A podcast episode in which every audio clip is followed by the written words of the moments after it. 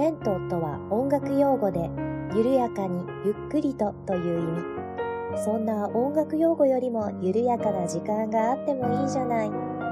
レントよりなおゆっくりと、緩やかに始まります。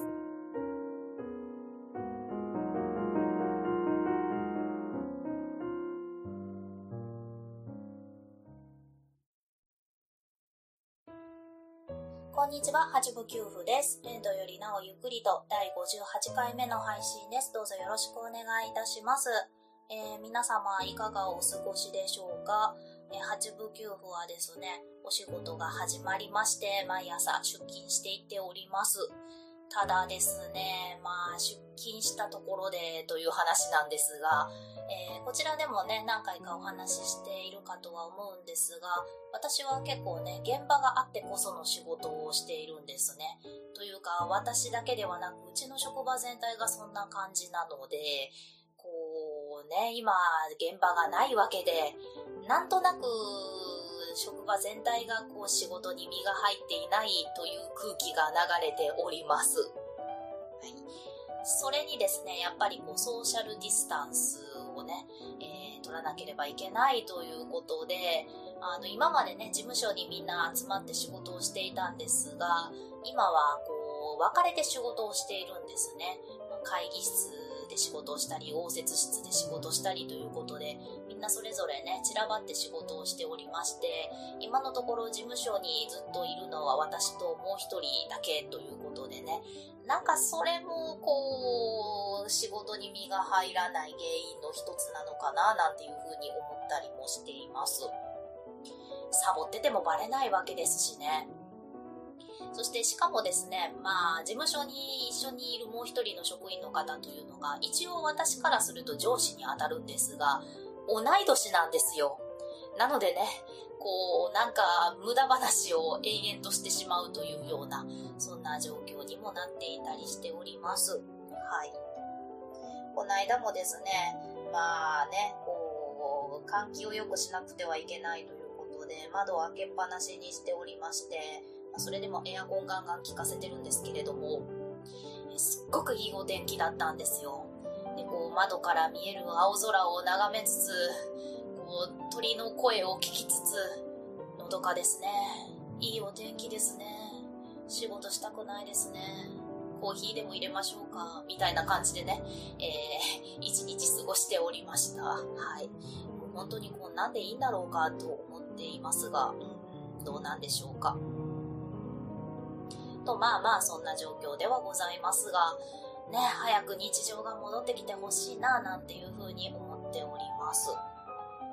そしてですね、さっきというか今日6月9日に収録をしているんですけれども、あのネットを見ておりましたら、サンリオキャラクター大賞2020が発表されたらしいですね。あの、今年は全然私、投票とかも何もしてなかったんですけれも、なんかね、こういうの発表されるとついつい順位を確認してしまうんですね。というか、サンリオってすごいなって思うんですけれども、こうサンリオのキャラクターって、まあ、ブームがあったりなかったりするとはいえ、ずーっとみんなから愛されていますよね。そういうところは本当にすごいなと思うんですが、まあ、そんな風に思いながらね、えー、今回のね、サンリオキャラクター大賞の順位をちょっと確認してみましたところ、えー、1位がシナモロール、2位がポムポムプリン、3位がポチャッコというような、えー、結果になっているそうです。はい。で、これ見てて思ったんですけれども、えー、1位のシナモロール、2位のポムポムプリン、3位のポチャッコ、全部犬じゃないですか？ね、世間は猫ブームですが、サンリオキャラクターは犬ブームなんでしょうか、はい、というか、シナモロールって本当に犬だったかなと思うんですが、ちょっとシナモロールご存知ない方のために、えー、調べてみましょう。はい。ありました、ありました。はい、シナモロール。主人公シナモンは尻尾がシナモンロールに似た青い目をした白い子犬のキャラクター、空を飛ぶことができるというようなキャラクターだそうです。いや、私もね、シナモンロールは好きなんですよ。はい。あの、ヤフーの、あの、検索ページって言ったらいいのかななんか着せ替えができるんですけれども、それ私シナモンロールにしてますしね。結構好きなキャラクターではあるんですが、はい、まあ、シナモロールが1位ということで、あれですよね、サンリオキャラクターって結構女の子に人気っていうイメージがありますけれども、シナモロールってこう、イメージカラーが白とブルーということで、なんでしょうね、カラーとしてはあんまりピンクピンクしていないというところで、サンリオキャラクターにしては結構珍しいなぁと、シナモロールが出てきた時にはね、あの、思った覚えがあります。まあそんなシナモロールが1位、そして2位がポムポムプリンなんですが、ポムポムプリンもこれ、古くからあるキャラクターですよね、結構。私、小学生ぐらいの時に大好きだった覚えがあるんですけれども、最近また人気が出てきたなというようなイメージがあります。まあ、ポムポムプリンが2位ということで、あれですね、確か、あの、大阪の梅田にポムポムプリンカフェっていうのがありまして、今もあるのかな？あの、うちの妹が行っておりました。めちゃくちゃ可愛い空間でした。そして3位のポチャッコ。ポチャッコもめちゃくちゃ久しぶりに見たなと思ったんですけれども、最近また人気が出てきたんですね。あの、ポチャッコもですね、犬なんですよね。で、私は確かね、小学校1年生、2年生ぐらいの時に大好きだったキャラクターなんですよ。あの、文房具をね、ポチャッコで揃えていた覚えがあります。で、またね、人気が出てきたということで、ちょっと嬉しいなぁなんていう風に思っています。でね、シナモロール、ポムポムプリン、ポチャコということで、犬キャラクターが上位を占めているんですが、サンリオといえばキティちゃん。はい、キティちゃん何位にいるんだろうと思ったら、意外や意外5位なんですね。意外とした。で、ね、えー、4位がマイメロディということでね、元祖サンリオとも言えるべきキティちゃんが5位なんですね。ちょっとそこも意外でした。そしてですね、さらに意外だったのが、あの、キティちゃんの下6位。6位のキャラクターが、これいいの？と思ったんですが、このキャラクターも一応サンリオなんですね。6位、ヨシキティ。はい。あの、x ジャパンのヨシキさんとキティちゃんの合体したやつ ですね。まあ、この説明で合ってるのかどうかわかんないんですけれども、えー、ヨシキティが6位に入っているということで、これもね、かなり ちょっと意外でした。と、まあまあ、こう、15位ぐらいまではざっと見れるようになっているんですが、もちろんね、こう私の知らないキャラクターも中にはいたりするんですけれども、こう古くからこう人気のあるキャラクターっていうのは、うん、あの、いつまで経っても人気があるんだなというふうに思っています。あの、9位にリトルツインスターズ、キキララちゃんですね。とか、10位にタキシードサム、あの、蝶ネクタイをつけたペンギンのキャラクターとか。で、11位がケロケロケロッピーとかね。うん、懐かしいキャラクターが並んでいるなぁなんていう風に思います。それから私の一押しのキャラクター、グデタマが12位なんですね。まあ、たまにね、サンリオは結構攻めたキャラクターを出してきたりもするので、はい、私は結構筆玉がお気に入りでございます。まあまあそんな2020年サンリオキャラクター大賞なんですが、えー、だから今日の本編はどんな話をするんだということなんですけれどもね、ちょっとね、ヨシキさんから私は今回ね、着想を得まして、えー、ミュージシャンの職業病について本編はお話をしてみたいと思います。はい。サンリオからなんか全然違う方向に行きましたね。というわけで、えー、本日もどうぞ最後までお付き合いをよろしくお願いいたします。はい。では、ミュージシャンの職業病についてなんですけれども、えー、先ほど申し上げました6位に入っていらっしゃるヨシキティ。こちらはね、x ジャパンのヨシキさんがモデルのキティちゃんだということで、えー x ジャパンの YOSHIKI さん、結構ね、こう音楽をやりすぎて体を壊していらっしゃるというようなイメージが私にはあるんですけれども、まあ、そこから着想を得てミュージシャンの職業病ということについてお話をしていきたいと思います。はい。えー、ヨシキさん、まあ、ピアノもすごくお上手な方ですけれども、なんといってもドラマーですよね、この方は。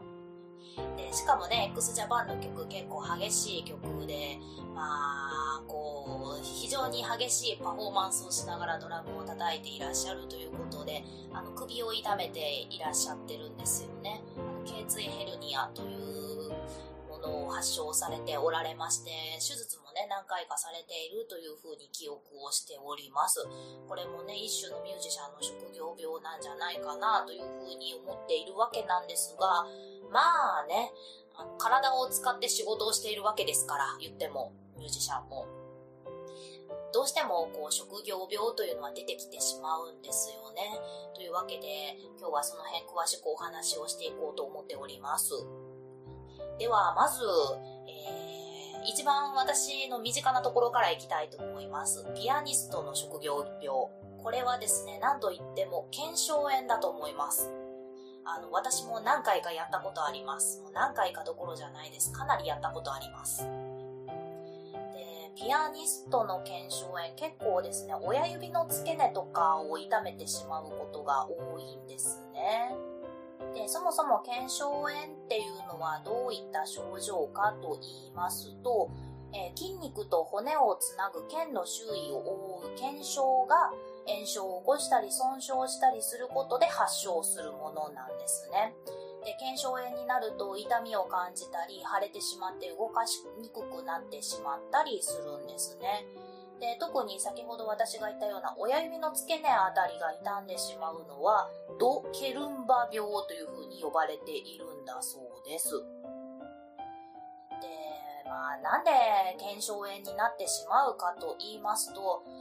んまあ、弾き慣れていないフレーズを無理に練習すると腱鞘炎になるというのが一番簡単な説明かなと思います。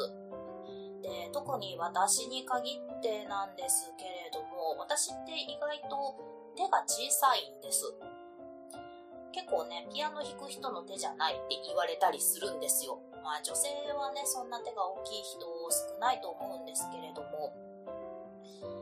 これはちょっと話が逸れてきてしまうんですけれども、あの、私の大学時代の師匠、結構ね、あの、子供っぽいところがありまして、というか、口が悪いところもありまして、一度ですね、鍵盤の上でちょっとこんな、こういう風に指ちょっと動かしてみてって言われたんですよ。なんか、クイクイクイクイってするような動きだったんですけれども、あの、私はもう何か全然わからなくって、まあ、何か新しいこうピアノの弾き方なのかなと思って、こう鍵盤の上で、ま、先生に言われた通りにこう指を動かしたんですね。まあ、そうしたらですね、もうなんと憎らしいことに先生がゲラゲラ笑い出しまして、やっぱり思った通りや、そういう動きするともう完全に芋虫、やはははって笑われたんですよ。どう思います？はい、もうね、びっくりしてしまって、は？って言ってしまいそうになったんですけれども、まあね、えー、先生の言いたいこともわからんことはないわけです。あの、私の指って結構、こう、なんて言ったらいいのかな。あの、短めで、ちょっと太めなんですよ。そんな細くないんですよ。で、まあ、先生曰く、触ったらちょっとプニプニしているような指って言われたんですけれども、そんなプニプニしてんのかな、私。なのでね、えー、で、結構、まあ、自慢じゃないけれども、色は白い方なんですよ。なので、こう白くてプニプニしてて太くて短い指だから、こうくにくねさせていたら、なんかカブトムシの幼虫がうねうねしてるみたいっていう風に言われまして、はい。えー、まあね、そんな指をしているわけなんですよ。はい。うん。なんかちょっと嫌なこと思い出しましたけれどもね。まあそれはちょっと置いておいて、なのでね、そこまで手が大きいわけじゃないので、ちょっと無理なあのメロディーとかが出てくると、無理して弾こうとするわけなんです。手が届かなかったりするので。特にそうですね、左手でこう和音を抑えようとすると結構しんどかったりするようなことが多かったです。で、結構ね、無理に練習してしまって手を痛めてしまうというようなことがありました。まあ、それを予防するためにね、まあ、小さい手をカバーするためにも、ちょっとこう関節を柔らかくして、こう、小さいけれどもよく開く手を作ろうという風にね、こうマッサージなんかもしたりしてたんですけれども、それでもやっぱりちょっと無理がある時は無理がありまして、結構腱鞘炎は起こしていました。特にね、中学生、高校生ぐらいの時は多かったですねもう。腱鞘炎になってしまって親指の付け根からこう手首のところら辺までがズキズキズキズキ傷んでしまってこうね湿布を巻いてサポーターを巻いて学校に登校していって、まあ、そのおかげでね体育の授業を休むなんてことも何回かあったりもしましたというわけでねピアニストにとって腱鞘炎っていうのは、まあ、起こりやすい病気なんじゃないかなと思います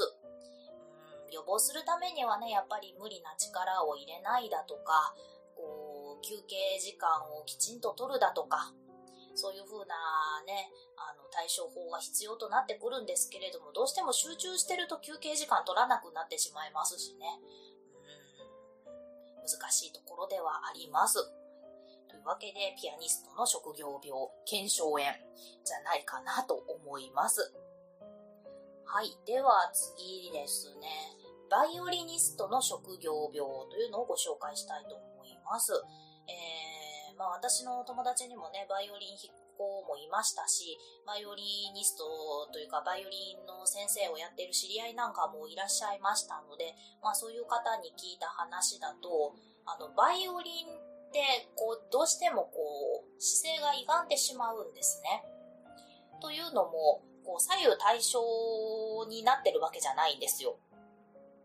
あの、ちょっと説明が難しいんですけれども、あの、バイオリンを弾くときって、左手でバイオリンを持って、えー、左の肩と顎でバイオリンを挟んで、で、右手で弓を持って弾くんですね。なので、まっすぐ立っていても、どうしても顔は少し左を向いてしまうわけなんです。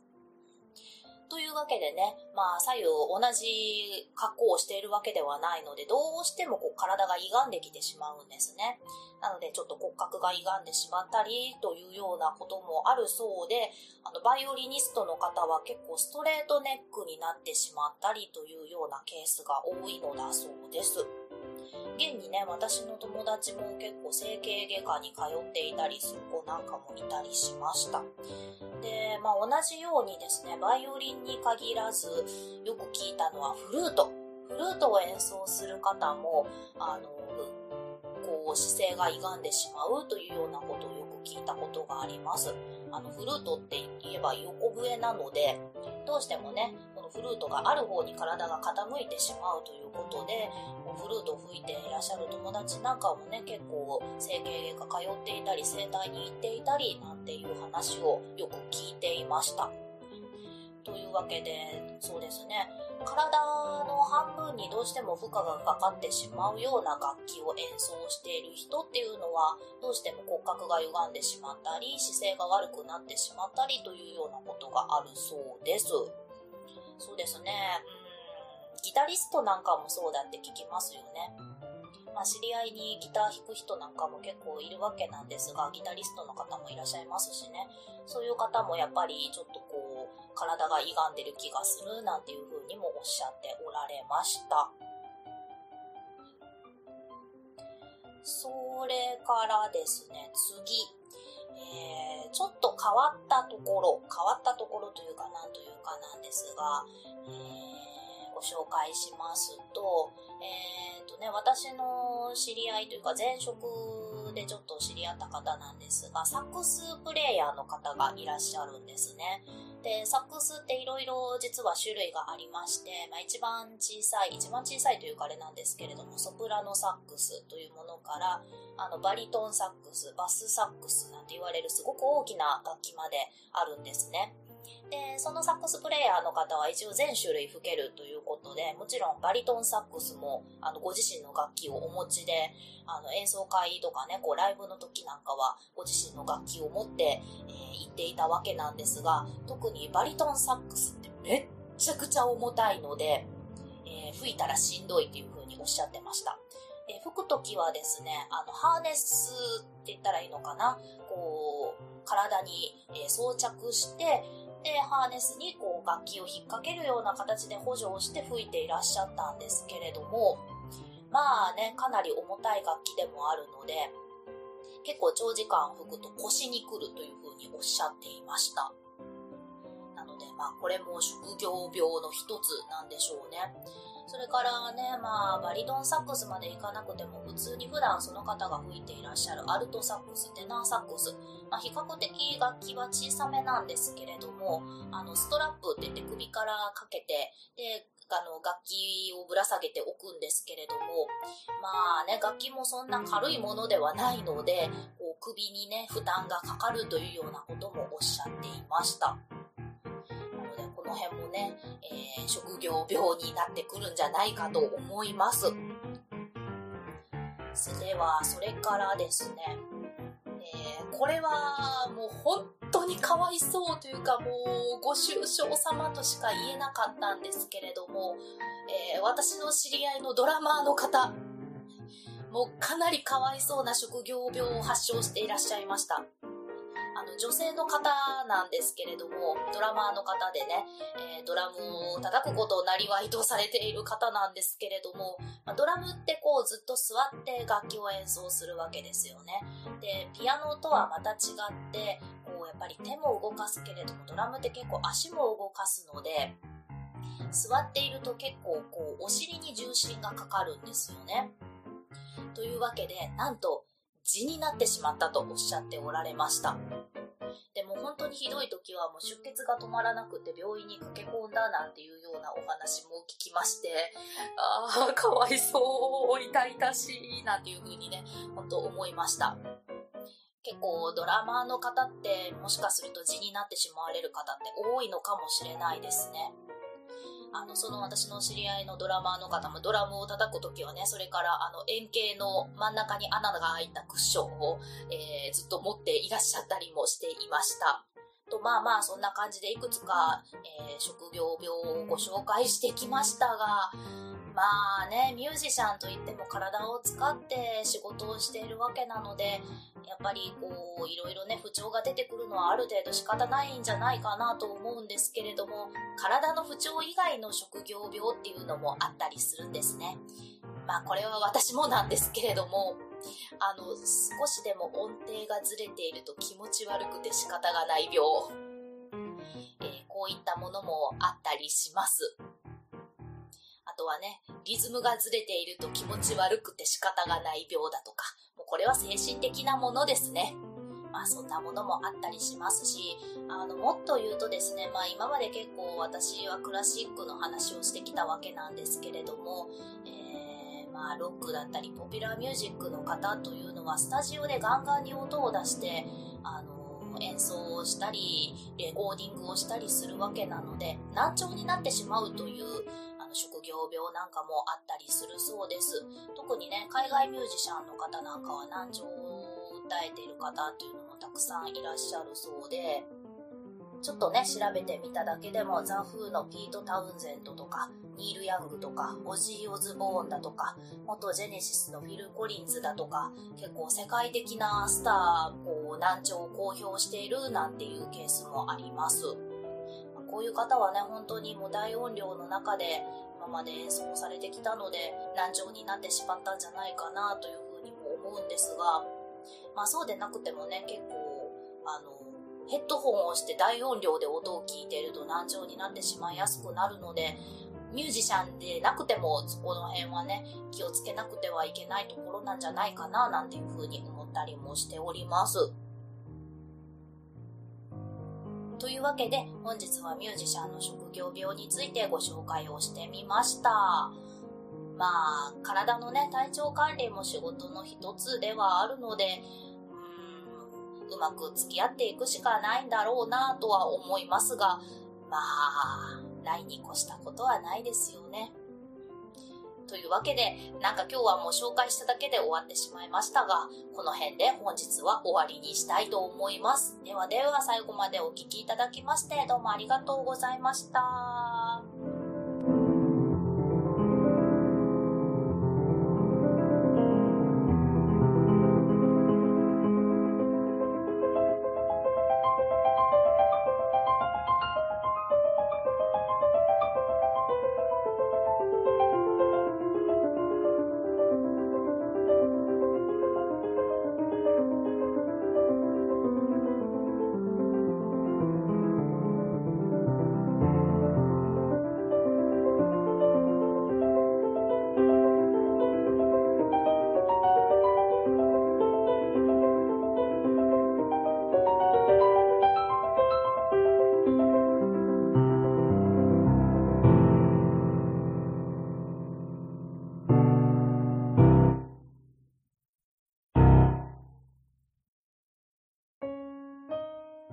番組では皆様からのお便りを募集しております。メールアドレスは、レントゆっくり、アットマーク、gmail.com、lento.yukkuri、アットマーク、gmail.com です。ツイッターは、アットマーク、レンクリでやっております。